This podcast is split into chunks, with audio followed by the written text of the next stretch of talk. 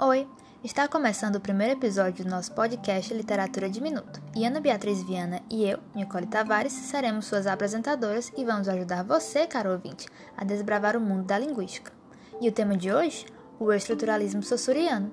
Bem, o termo estruturalismo surgiu no curso de Linguística Geral, do linguista francês Ferdinand de Saussure, e se refere a uma importante teoria de estudos linguísticos que foi muito estudada e desenvolvida no século XX. A seguir, falaremos sobre os principais conceitos do estruturalismo de Saussure.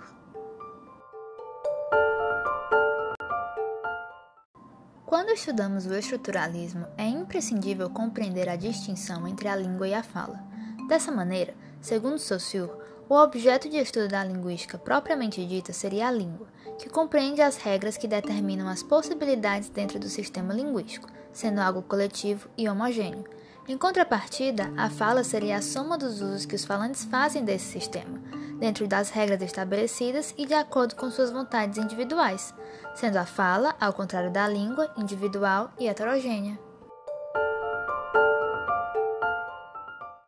Um outro conceito muito importante da teoria saussuriana é o conceito de signo.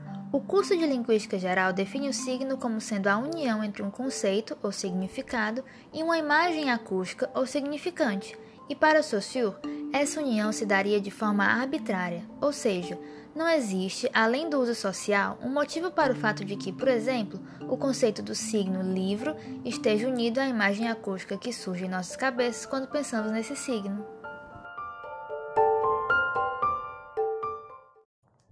O estruturalismo acredita que a língua tem forma e substância, e a partir disso cria quatro variáveis a partir dos planos de expressão e conteúdo. A expressão está ligada ao significante, diz respeito aos elementos sonoros, e o conteúdo está ligado ao significado. No plano da expressão, se o modo da fala não altera a forma do sistema, é uma relação de substância, e se altera, é uma relação de forma. Já no plano do conteúdo, se algo é diferente no mundo externo, mas igual em conceito, é uma relação de substância, e já se interfere no conceito, é uma relação de forma.